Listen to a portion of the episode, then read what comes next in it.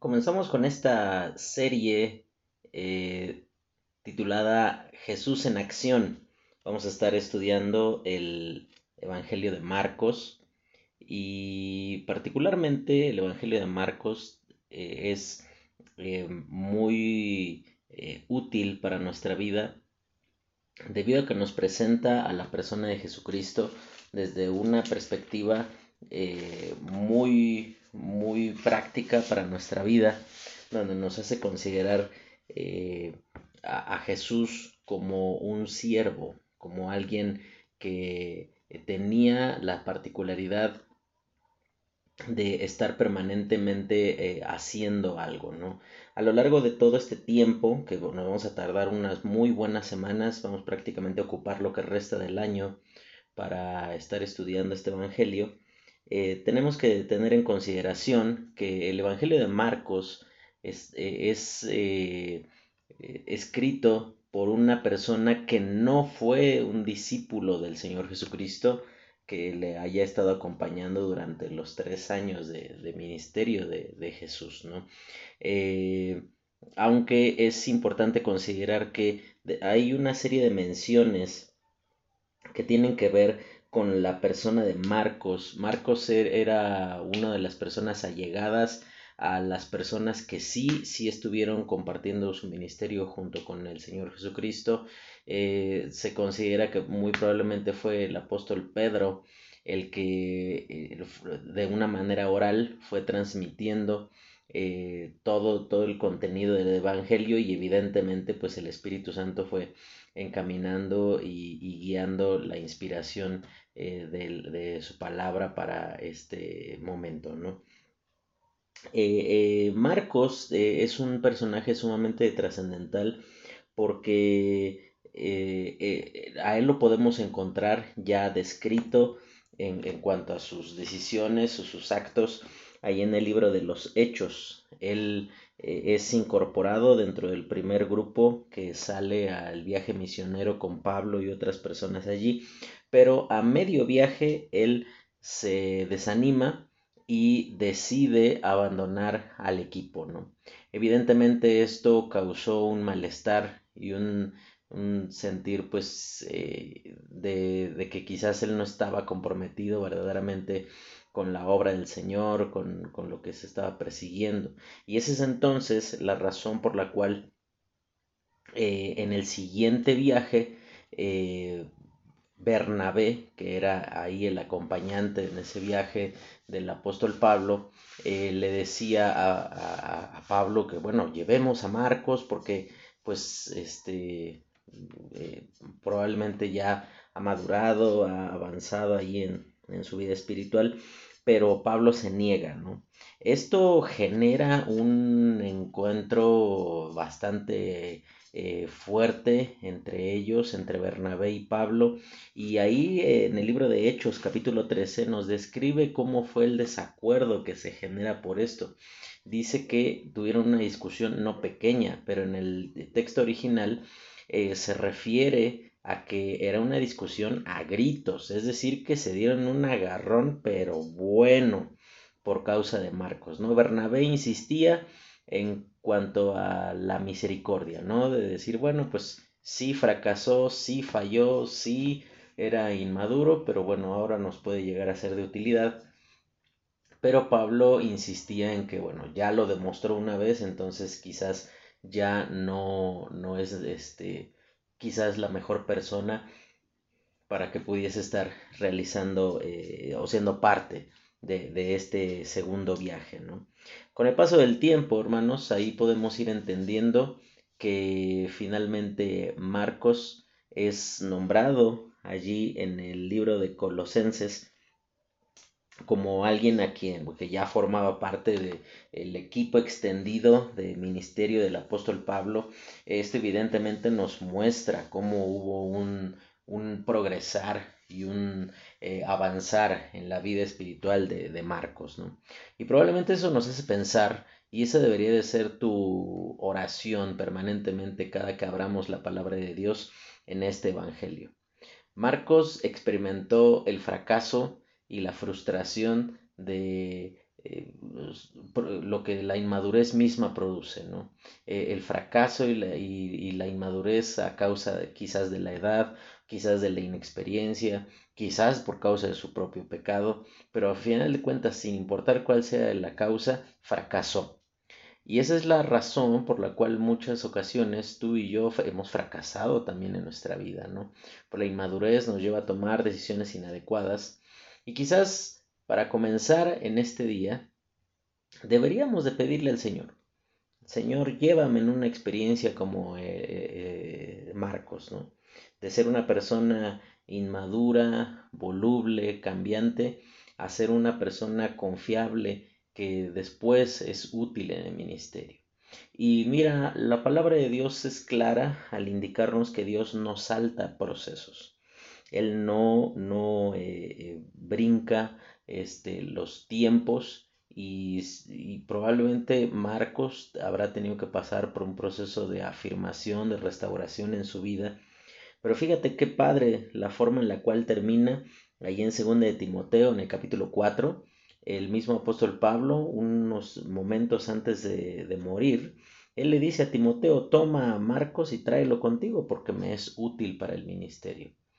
Alguien a quien Pablo, casi casi podríamos decir, no lo quería ni ver al principio de su ministerio, ahora es alguien que es eh, usado por Dios, que es eh, comisionado para cumplir una labor eh, excepcional como lo es retratar a la persona de Jesucristo. Ahora, el hecho de que existan cuatro diferentes evangelios no nos debería de hacer considerar que hay cuatro versiones diferentes en cuanto a Jesucristo y no sabremos cuál es el bueno, sino más bien tienen una perspectiva diferente. No, no habla de personas diferentes ni son contradictorios los relatos en sí mismos, sino que lo que tenemos que considerar es que eh, Marcos es considerado eh, el autor eh, debido a la cercanía que, como te decía, él tenía allí con el apóstol Pedro. Marcos escribe a una audiencia que está conformada por personas que no forman parte del pueblo de Israel, es decir, romanos, gentiles personas que ellos eh, por esa razón no ves aquí una genealogía, porque ellos a los romanos no les interesaba hijo de quién era, a ellos les interesaba ver si era una persona que podía hacerse cargo de la chamba, ¿no? alguien que fuera efectivo en lo que hacía. Y por esa razón es que eh, permanentemente tú te vas a, dar cuenta que el, eh, el, Evangelio de Marcos nos va a presentar al Señor Jesucristo como un siervo, pero es un siervo sufriente. Quizás ese, el, el texto eh, que demuestra o, que eh, enlaza todo el contenido del, del libro, lo encuentras ahí en el capítulo 10, versículo 45, donde dice, el Hijo del Hombre no vino para ser servido, sino para servir, y dice, y para dar su vida en rescate por muchos. Eso nos hace considerar la perspectiva que eh, eh, Marcos tenía aquí. Él quería demostrar que Jesucristo era suficiente para los gentiles, para cualquier persona que, que pudiese colocar su confianza en la persona de Jesucristo. ¿no? Ahora, eh, el, el, Evangelio de Marcos también nos, nos denota una serie de situaciones a través de las cuales necesariamente quien le transmitió la información fue un testigo presencial de los eventos. ¿no? Por ejemplo, por mencionar algo, en el libro de Marcos, en el capítulo 6, se nos relata la alimentación de los cinco mil, ¿no? Pero se menciona allí un detalle, eh, pues, eh, muy, muy específico, ¿no? Donde dice que y los hizo sentar en la hierba verde. Evidentemente esto no hubiese podido ser posible de relatar de alguien que solamente de oídas lo escuchó. Eso nos hace considerar que el relato de Marcos es plenamente fiable debido a que eh, eh, procede de una de las, digámoslo de esta manera, de las voces con mayor peso o mayor autoridad dentro del círculo de los discípulos, que era ni más ni menos que el apóstol Pedro. Ahora, eh, hemos titulado esta serie Jesús en acción porque tenemos como finalidad eh, tres cosas. En primer lugar, queremos entender de qué manera Jesús se comportaba, es decir, estudiar el texto bíblico y, ver de qué manera actuaba Jesús, qué era lo que él perseguía al hacer lo que se relate versículo tras versículo de estos 16 capítulos del Evangelio de Marcos. En segundo lugar, vamos a, ver cuál era la exigencia o lo que Jesús esperaba de aquellos que eran testigos de sus obras. Y en tercer lugar, vamos a ver eh, pues que finalmente ese actuar de Jesús a nosotros también nos llama a la acción, a imitar sus pasos, a imitar sus motivaciones, a, a buscar que sea Dios permanentemente gobernando la vida de cada uno de nosotros. El Evangelio de Marcos también tiene una, una eh, característica muy especial. La, la palabra que recurrentemente se va a estar repitiendo durante todo el Evangelio es inmediatamente. Eh, ahí tú te vas a dar cuenta que Marcos sí va a mencionar detalles puntuales en cuanto a lugares, en cuanto a situaciones, en cuanto a lo que dijo tal persona. Sí vamos a encontrar algunos discursos de parte del Señor Jesucristo, pero vamos a ver preponderantemente a Jesús haciendo cosas, de tal manera que por sus obras Jesús estaba demostrando que ese siervo era digno de confianza. Era un siervo en quien podíamos este, acudir para encontrar dirección, para encontrar propósito en la vida de cada uno de nosotros. Pues comenzamos, comenzamos el primer capítulo y vamos a estudiar los primeros 11 versículos. Y vamos a ver en esta primera oportunidad que Jesús actuaba de acuerdo a su identidad. La identidad eh, es una de las eh, cuestiones más eh, necesarias de comprender en, nuestro, en nuestra persona, pero también es una de las cosas que más ha sido tenida en poco o, tergiversada por nuestra misma naturaleza pecaminosa. Yo no sé si tú lo sabías, pero em, tiene, ¿qué será? Bueno, que yo vi esto tendrá que como unos 5 o 6 años, que allí en Inglaterra hubo un hombre que hasta procedió legalmente y todo contra la autoridad de su país, exigiendo que fuese reconocido y que fuese tratado como un perro dalmata.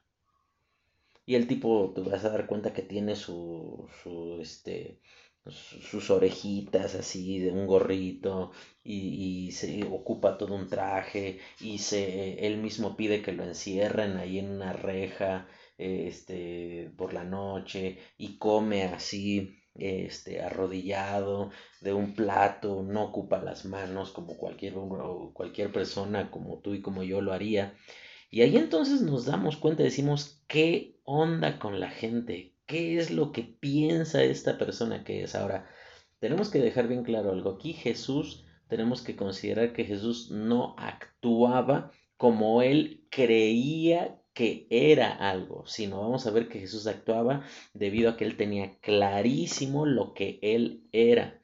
Y entender primeramente Jesús, eh, lo que es Jesús, nos lleva a la consideración permanente de que nosotros debemos de imitar esa convicción que él tenía, de saber lo que nosotros somos, qué es lo que verdaderamente nos da sentido de eh, significancia y de pertenencia por causa de lo que Jesús ha hecho por nosotros. ¿no? Y vamos a comenzar, vamos a ver, eh, vamos a leer el texto. Y dice el versículo 1 de Marcos capítulo 1, dice, principio del Evangelio de Jesucristo, Hijo de Dios, como está escrito en Isaías el profeta, He aquí yo envío mi mensajero delante de tu faz, el cual preparará tu camino delante de ti. Si te das cuenta, aquí Marcos no se entretiene demasiado hablando con respecto a, eh, como te decía hace un ratito, ¿no? La genealogía y que vinieron los magos del oriente y que este, lo habían querido matar siendo un, un bebé, un niño pequeño y que sus padres huyeron a Egipto. Aquí tú te das cuenta que comienza con la palabra principio. Y ahí te vamos a ver en primer lugar, vamos a ver en esta, en esta mañana, esta tarde, tres eh, aspectos que nos revelan quién es Jesucristo, ¿no? En primer lugar, Jesucristo es la mejor noticia para cada persona de este mundo. Vamos a ver, en primer lugar, el versículo 1 hay una declaración asombrosa. Esa declaración asombrosa, fíjate lo que dice Evangelio de Jesucristo y lo deja bien claro. Sin lugar a dudas dice Hijo de Dios. Es, eh, ahí podemos ver entonces que Cristo es la demostración de que tiene un mensaje que debe de ser oído y debe de ser obedecido. Aquí este, esta palabra evangelio habla de las buenas nuevas y qué mejor noticia que saber que Dios mismo decidió intervenir en el tiempo, en la historia, en nuestras circunstancias para comunicarnos algo. Esto nos, nos debe de, de, llevar a la consideración puntual y específica de que Dios tiene grandes cosas para, para hablarnos. Pero mira, eh, esto lo podemos entender eh, quizás haciendo un pequeño paréntesis, considerando lo que dice el libro de Hebreos capítulo 1. Y comienza de una manera increíble ese libro. Y dice al principio, dice Dios, habiendo hablado en nuestros tiempos de muchas eh, este, veces y de muchas maneras, en el tiempo presente nos ha hablado por medio de su Hijo. Pero en el idioma original es como si dijera, en el tiempo presente Dios nos ha hablado Hijo. Eso quiere decir que si nosotros queremos conocer a Dios, es necesario conocer a Jesucristo. No hay otra revelación, no hay otra persona, no hay otra manera, no hay otra noticia más relevante que el hecho de que Jesucristo vino a este mundo. El hecho de que Dios tiene un mensaje que debe de ser oído y debe ser obedecido, nos lleva a considerar cuán necesario es para nuestra vida tener en claro primero quién es Dios. Ahí, dicen primero Hijo de Dios. Eso nos lleva a, tener eh, este, eh, frente a nosotros una afirmación directa y contundente de su deidad. Aquí claramente Marcos, sin dar este, oportunidad a suspicacias o situaciones ahí este, distintas, con toda claridad Marcos va a decir si algo debemos de tener en claro con respecto a Dios, y por eso Él es la mejor noticia, es que Él es Dios. Y eso eh, evidentemente ha sido motivo de controversia y de, diferencias entre eh, muchas personas que eh, se colocan el cartelito de, cristianos en, en algún determinado momento. Pero sabes, no hay cristianismo sin aceptar la verdad absoluta de que Cristo es Dios. Y, pensar en esto es, es, considerar que la mejor noticia que toda la humanidad ha recibido es que Dios envió a su Hijo al mundo.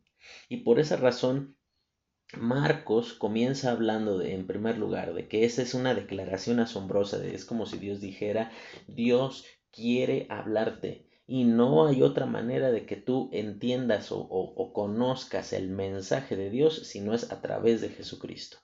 Mira, eh, y, esa es la, cuestión tan lamentable de, nuestro cristianismo de hoy día, que tristemente muchas personas hoy han convertido el cristianismo en un culto al Espíritu Santo y de ninguna manera decimos que el Espíritu Santo no sea digno de reconocimiento y de reverencia de honra debido a que Él también es Dios. Eh, pero la misma palabra de Dios, el mismo Señor Jesucristo, unos momentos antes de ser crucificado, le decía a, sus discípulos, dice, nadie viene al Padre si no es a través de mí. Y esto debería de, de llevarnos partiendo en esta serie, hermanos, tú tienes que preguntarte en esta tarde, ¿qué es Jesucristo para ti? Si Jesucristo para ti es un eh, extintor que cada que mi vida está en llamas voy corriendo a él para que la cosa se calme, pero una vez que eso sucede, ah, pues ya, le, sigo eh, en, en, la misma forma, sin, sin prestar atención a lo, que, a lo que verdaderamente Dios quiere hacer conmigo, bueno, hermano, yo creo que tú tienes entonces un problema. Cristo es la mejor noticia que cada persona de este mundo puede recibir y Cristo es la mejor persona, es superior a todas las cosas. Ahora, tener en cuenta eso nos debe de llevar al hecho puntual y específico de cuán necesitados estamos de que sea Dios por medio de su palabra eh, llevándonos cada vez más a una reverencia mayor hacia la persona de Jesucristo. Pero continúa avanzando y después habla con respecto a una profecía allí de Isaías. Dice, He aquí yo envío a mi mensajero delante de tu faz, el cual preparará tu camino delante de ti. Voz del que clama en el desierto, preparad el camino del Señor, enderezad sus sendas. Y dentro de este mismo aspecto de que Cristo es la mejor noticia para cada persona de este mundo, también vamos a ver ahora un cumplimiento asombroso. Aquí vamos a ver que Juan el Bautista, ese mensajero del cual se menciona ahí en el versículo 3, que era enviado para enderezar o para preparar el camino del Señor, habla literalmente el sentido de la palabra preparará que ocupa ahí en el versículo 3, el, eh, perdón, 2, eh, eh, ahí Marcos, se refiere a dejar todo listo. Es decir, que la labor de Juan el Bautista era muy puntual y muy específica. Era dar un testimonio, y esto evidentemente era increíblemente asombroso. El, ministerio de Juan el Bautista no nada más es trascendente porque es el que da un, digamos como que la, la, apertura para que comience el Señor Jesucristo eh, su ministerio público en la tierra, sino que Juan el Bautista es la representación de que Dios decidió dejar de guardar silencio para con su pueblo. El libro de Malaquías, el último libro del Antiguo Testamento, 400 años después de que se, se concluye eso, Dios guardó silencio para con su pueblo. Ahora, el hecho de que Dios no hable, de que no hubiese profetas, que no hubiese mayores revelaciones, era muy, muy, eh, eh, nos denotaba una cuestión muy trascendental, porque significaba que Dios había eh, estado en un punto en el cual la conducta de su pueblo había sido reprobada. Fíjate cómo termina el libro de Malaquías prácticamente con una maldición. Y comienzan los evangelios y Juan el Bautista era una demostración de que finalmente nuevamente Dios decide ponerse en comunicación con el hombre. Y siempre es esa la dinámica, hermano. Y es algo que tú y yo debemos tener claro permanentemente en nuestra vida. Yo no busco a Dios. Yo no soy el que abre la iniciativa, yo no soy el que eh, da el primer paso y Dios hace el resto. Yo no, esto no es como que yo doy el enganche y Cristo paga las mensualidades, de ninguna manera. Dios no podría ser conocido si Él a sí mismo no se revelase ante nosotros. Y esa es la maravilla que podemos experimentar que Dios decide por su pura y absoluta gracia mostrar su bondad y envía a un mensajero que había sido prometido 600 eh, años aproximadamente del nacimiento del Señor Jesucristo. Juan el Bautista, que era primo del Señor Jesucristo, eh, tiene como propósito dejar todo listo. Ahora, aquí en el versículo 3 dice, preparad el camino del Señor. Es decir, da la orden de colaborar y de obedecer. En el tiempo en el que el Señor Jesucristo va a venir a nacer eh, allí en, Israel, eh, gobernaban los romanos. Entonces esa palabra preparad todos los judíos con toda claridad la iban a entender porque daba la idea de cuando el emperador iba a visitar la provincia, se construía un camino para que el emperador no nada más lo estrenara, sino para que su llegada este, fuese sin, sin impedimento alguno, que, que, fuera la vía más este, rápida, la vía mejor hecha.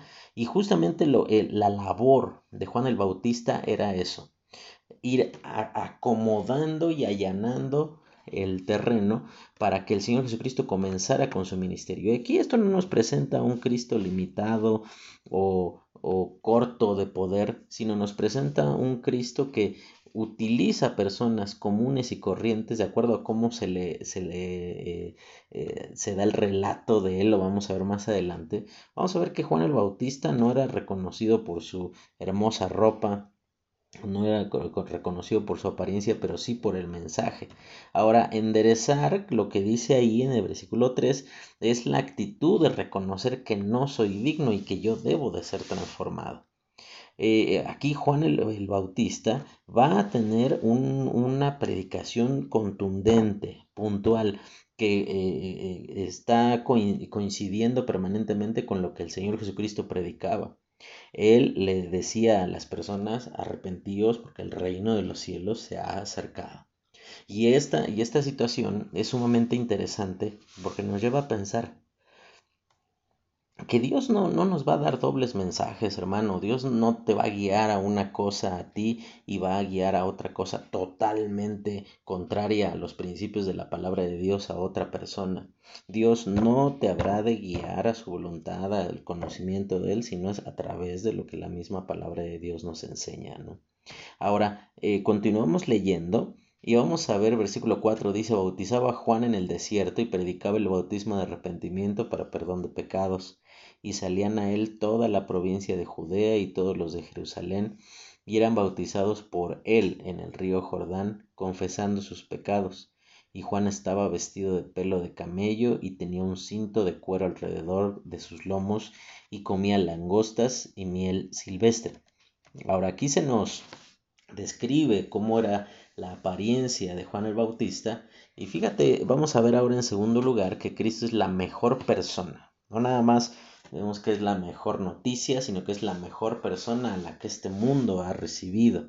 Ahora, eh, esa, la actitud de los que oían, en primer, es relatada ahí del versículo 4 al 6, donde dice que venían y salían de toda la provincia de Judea.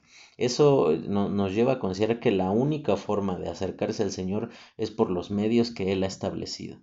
Mira, aquí permanentemente, eso tú lo puedes ver, por ejemplo, en el Evangelio de Mateo, donde Juan el Bautista, él no se andaba con cosas y a, los fariseos que venían ahí a escuchar o que querían ser bautizados por él, eh, eh, Juan el Bautista les los llamaba generación de víboras y les decía lo siguiente, ¿quién les enseñó a huir de la ira venidera? ellos estaban pretendiendo acercarse bajo sus términos y sus condiciones, de una forma religiosa, de una forma ritualista, pero no a través de la manera que Dios ha establecido. Y eso es lo que tú tienes que considerar. Dios no va a bajar sus estándares eh, para darte gusto a ti. Dios no, no, se va a convertir en alguien a modo sencillamente para que tú eh, lo, lo mires como aceptable o como conveniente para tu vida. La única manera de acercarnos a Dios es por los medios que Él estableció. Y el medio aquí establecido para los judíos de su tiempo, para las personas que escucharon al Señor Jesucristo, para los que escucharon a los apóstoles, a Pablo y a los siguientes este, padres de la iglesia, eh, y para nuestro tiempo sigue siendo la misma exigencia. Dios exige al mundo que se arrepienta. Y eso nos lleva entonces a pensar que Dios no desecha a quienes vienen en arrepentimiento y fe ante Él. Dice el libro de Salmos 51, 17, al corazón contrito y humillado no despreciarás tú, Señor. Y eso eh, es, es, interesante porque fíjate, dice allí que venían confesando sus pecados. El, sentido de la, de la palabra confesar habla de reconocer, pero reconocerlo de manera abierta y pública. Ahora, fíjate lo que esto implicaba.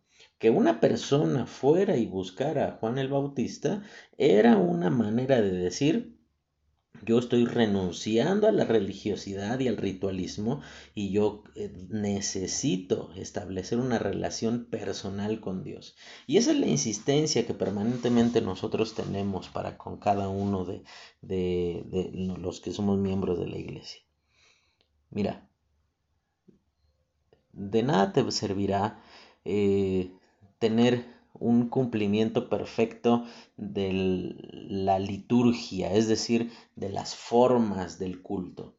Seguramente eh, te levantas cada que pedimos que se levanten, cantas cuando, todo, cuando todos cantamos, ofrendas cuando todos ofrendamos, eh, te involucras en actividades que la iglesia realiza y eso está muy bien.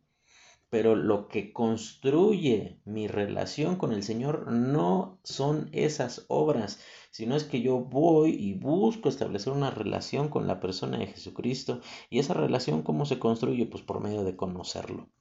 No, aquí no es que yo le doy la oportunidad a Cristo de que me conozca, porque Él ya me conoce. Y eso es lo verdaderamente asombroso de esa relación que tenemos con la persona de Cristo. Lo asombroso no es que tú y yo quisimos aceptar el perdón de, de, de, Dios. Lo asombroso es que Dios nos aceptó a nosotros, a pesar de que nos conoce a la perfección, nos sigue amando. Eso es lo, verdaderamente eh, eh, hermoso, ¿no? Y dice en el versículo 7, y predicaba diciendo, viene tras mí el que es más poderoso que yo, a quien no soy digno de desatar encorvado la correa de su calzado. Yo a la verdad os he bautizado con agua, pero él os bautizará con Espíritu Santo. Ahora, en segundo lugar, vamos a ver la del mensajero, ¿no? Y, va a hablar con respecto a, lo que es eh, Juan el Bautista así Dice que una vez que entendemos nuestra posición, nos vemos tal como de verdad somos y tratamos a otros de manera correcta. El libro de Juan nos relata de manera más este, específica qué era lo que pasaba con Juan el Bautista. Era su momento. Era la persona más buscada en cuanto a que las personas querían escucharlo, querían verlo, querían saber de qué se trataba esto. Y cuando le preguntaron a Juan el Bautista, ¿eres tú el Mesías? Dice ahí en el libro de Juan capítulo 1, dice, confesó y no negó. Y dijo, no, yo no soy. Y ahí es donde dice esto, detrás de mí viene uno que es más poderoso que yo, dice que no soy digno de desatar la correa de su calzado. Aquí en el libro de Marcos no nos lo menciona, pero por ejemplo en el libro de, eh, de Juan nos dice, Él viene eh, después de mí, pero es mayor que yo porque era antes que yo. Ahí te, te das cuenta que eh, Juan el Bautista tiene clarísimo esa nueva relación que ahora los creyentes van a tener con el Espíritu Santo. Él dice, yo los bautizo con agua. Es una forma en la que yo los, los estoy ceremonialmente demostrando al pueblo que se están identificando con algo. Ahora tenemos que entender que ese bautismo que eh, estaba practicando aquí Juan el Bautista tenía una finalidad, era una forma pública de demostrar que las personas estaban estableciendo una nueva relación ahora. Ellos estaban, cada, cada persona que bajaba para ser bautizada estaba reconociendo dos cosas. Primero estaba reconociendo sus pecados y en segundo lugar estaba reconociendo que querían seguir una relación personal con la persona de Jesucristo a quien Juan el Bautista le estaba siguiendo ese, el camino. Dice, eh, hablando con respecto a esa nueva relación con el Espíritu Santo, es algo que tú y yo tenemos que entender con toda claridad, que esa actitud que Juan el Bautista tiene es que nos habla de que ahora el Espíritu Santo va a venir. El, el, sentido de la palabra bautizar va a ser literalmente ser sumergido. Esa es la razón, por un lado, de que ese es el tipo de práctica que nosotros tenemos, que lo bautizamos, lo sumergimos por completo en el agua, pero cuando habla de que vamos a ser bautizados con el Espíritu Santo, es decir, que vamos a ser unidos por completo con la persona del Espíritu Santo. Ahora, aclaro, antes de que nos vayamos por una onda como los mormones, en donde ellos dicen que eh, pues nos vamos perfeccionando hasta que un día seamos iguales a Dios. Eh, no, no es así.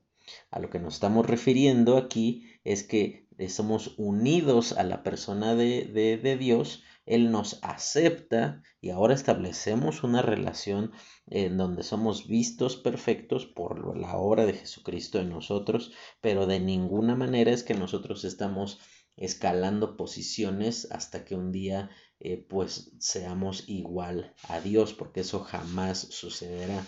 Él nos acepta a través de Jesucristo, Él, nos, nos sella como propiedad suya por medio del Espíritu Santo para que seamos un testimonio de su gracia por la eternidad, ¿no? Comienza el versículo 9 y dice, aconteció en aquellos días que Jesús vino de Nazaret de Galilea y fue bautizado por Juan en el Jordán. Y luego, cuando subía del agua, vio abrirse los cielos y al Espíritu como paloma que descendía sobre él. Y vino una voz de los cielos que decía, Tú eres mi Hijo amado, en ti tengo complacencia. Ahora, vamos a ver en tercer lugar que Cristo es el mejor ejemplo que podemos imitar porque vamos a ver ahí la razón del bautismo, ¿no? Jesús no tenía ninguna necesidad de confesar pecados, era más bien un acto de identificación con el pueblo pecador al que él iba a salvar. Jesucristo no tenía pecados que confesar, de hecho, el libro de Juan capítulo 1 nos relata cómo fue ese encuentro. Juan 1.29 dice que cuando Juan el Bautista ve venir a, a Jesús, ir bajando al agua para ser bautizado, dice que Juan el Bautista dice las siguientes palabras, He aquí el Cordero de Dios que quita el pecado del mundo. Es decir, a diferencia de la práctica religiosa del tiempo en el cual eh, el Señor Jesucristo eh, aparece en la historia del pueblo de Israel, en, aquel tiempo los sacrificios eh, de, de, los, de las ovejas, los bueyes que se ofrecían allí continuamente, tenían una característica, no quitaban el pecado, nada más lo cubrían. Cuando Jesucristo va a bautizarse, no lo hace porque Él diga, no, pues siempre sí tenía pecados que confesar, sino lo que está haciendo Jesucristo a través de esto es que Él está diciendo, yo me identifico con esas personas que en arrepentimiento y fe vienen a reconocer que necesitan de Dios y a reconocer que ellos tienen pecado el cual están decidiendo dejar a un lado. Desde su infancia Jesús demostró que aunque vivía en el mundo no era como ellos. Lucas 2.52 nos dice que Jesús crecía en estatura y en gracia y, y, en sabiduría para con Dios y con los hombres. Eso nos habla de que el Señor Jesucristo cuando Él realiza su, ministerio, cuando Él comienza a, actuar eh, en, este Evangelio, nos lleva a pensar que Él hace todas las cosas porque entendía que Él tenía que seguir dando testimonio de lo que Dios eh, eh, tenía como propósito para su vida. Ahora, y, y por último, y con esto ya vamos a terminar, vamos a ver el resultado del bautismo, ¿no? Dice que Jesús es acreditado e iniciado eh, para su ministerio de forma pública. Ahora, tenemos que también considerar que en el libro de Levítico nos cuenta que los sacerdotes, la forma en la cual eran, vamos a decirlo, iniciados en su ministerio sacerdotal, era, era por medio del bautismo, donde de manera pública eh, eran este, bautizados para que de esa forma pudiesen ellos ser acreditados donde ellos dijeran si alguien tiene que confesar su pecado es él un sacerdote a diferencia del concepto católico que nosotros tenemos con respecto a qué es lo que hace un sacerdote en el tiempo del Antiguo Testamento era un intermediario, un representante de la persona de Dios para con el pueblo, en el sentido de que él era el que le iba a decir la manera en la cual ellos podían acercarse a Dios y para eso Dios dio todo un conjunto de leyes para que eh, regulara la, vida del pueblo. Esta ley no tenía el propósito de, perfeccionar o mucho menos de salvar al, al ser humano. Tenía como propósito, por un lado, mostrar su insuficiencia y por otro hacer que su atención fuese puesta en la persona de Jesucristo. Cuando dice ahí en el versículo 11, eh, eh, dice, y vi una voz de los cielos que decía, tú eres mi Hijo amado, en ti tengo complacencia, habla de que es el motivo de gozo. El Padre sabía que su Hijo moriría, pero se gozaba de saber que su gloria sería honrada. Mira, el, tenemos que bajarnos de esa nube de trascendencia. No es el Evangelio eh, que la palabra de Dios presenta con respecto a que nosotros eh, somos el, el, único y gran motivo por el cual eh, Jesucristo murió por, por nuestros pecados. Mira, sí, evidentemente no podríamos obtener salvación, pero lo primero y principal que Dios estaba haciendo en la cruz era resarcir su propia gloria. Entonces cuando dice que desciende el Espíritu Santo sobre la persona de Jesucristo, Él estaba diciendo, mi Hijo está honrándome a mí. Y esa debería de ser es esa acción a la cual Jesús nos llama a cada uno de nosotros. Un Jesús que te llama a la acción, que te llama a, a, ponerte en marcha, a que permanentemente tú entiendas que necesitas en primer lugar estar identificado con la voluntad de Dios. Vimos que Jesús era la mejor noticia. No va a haber otra manera en la cual tú te puedas comunicar con la persona de Dios si no es a través de Jesucristo, pero también vimos que era la mejor persona, eh, una persona perfecta, cabal, y, y, eso nos lleva a considerar en qué lugar tan trascendente y tan seguro ha sido puesta nuestra fe. Pero eh, Cristo, en tercer lugar, es el mejor ejemplo que podemos evitar, eh, perdón, imitar. Él evitó cualquier situación que diera la impresión como que él estaba por encima de la norma. Lo que Jesucristo vino a hacer es darle un sentido real y puntual de cómo eran las cosas. E inmediatamente después de esto, lo vamos a ver ya la semana que viene, te vas a dar cuenta cómo el Señor Jesucristo va a inmediatamente, dice, lo, lo dice ahí en el libro de Mateo y en Lucas, también dice que después de ser bautizado, dice, fue llevado por el Espíritu o que estaba en el Espíritu. Ese mejor ejemplo de, de este Jesús en acción nos habla de, de un Jesús que vivía de una manera espiritual, de manera habitual, no, no de manera esporádica o daba ciertos flashazos de, de, una, de un comportar eh, correcto y, y santo delante del Señor, sino que era su distintivo. Y esto te debería de hacer pensar a ti, hermano, qué es lo que a ti y a mí nos distingue. Aquí no, nos lleva a pensar que el Padre cuando dice en ti tengo complacencia, él decía yo sé hijo que tú vas a morir yo sé que ese es el plan, pero yo también me gozo en que tú has decidido honrarme, has, dispuesto que, que, yo sea glorificado. Y esa debería de ser la finalidad en la vida de cada uno de nosotros que Cristo sea honrado, que Él sea el motivo puntual y específico. Y a diferencia de la persona que te contaba al principio, ¿no? un tipo que se sentía perro, pero que evidentemente no lo es, Jesús, Él no se sentía el Hijo de Dios, Él es Dios, Él es eh, el, nuestro eh, fiel eh, Salvador, a quien haremos bien en seguir, en amar, en obedecer es necesario que tú actúes también de acuerdo a tu identidad. Dios te ha hecho su hijo, Dios te ha hecho, te ha puesto en la responsabilidad y te ha comisionado a ser ejemplo al mundo en donde Él nos ha puesto. Quiera Dios que considerando el ejemplo de Juan el Bautista, del Señor Jesucristo, podamos ponernos en acción y actuar de acuerdo a lo que Dios nos ha hecho, de acuerdo a lo que somos por medio de lo que Él ganó para nosotros en la cruz del Calvario. Vamos a orar y terminamos. Señor, te agradecemos porque tú nos eh, enseñas por medio de tu palabra. Gracias, Señor, porque tú siempre actuaste con la certeza y la humildad de saber qué es lo que tú eres. Tú eres el Hijo de Dios, tú eres nuestro Salvador.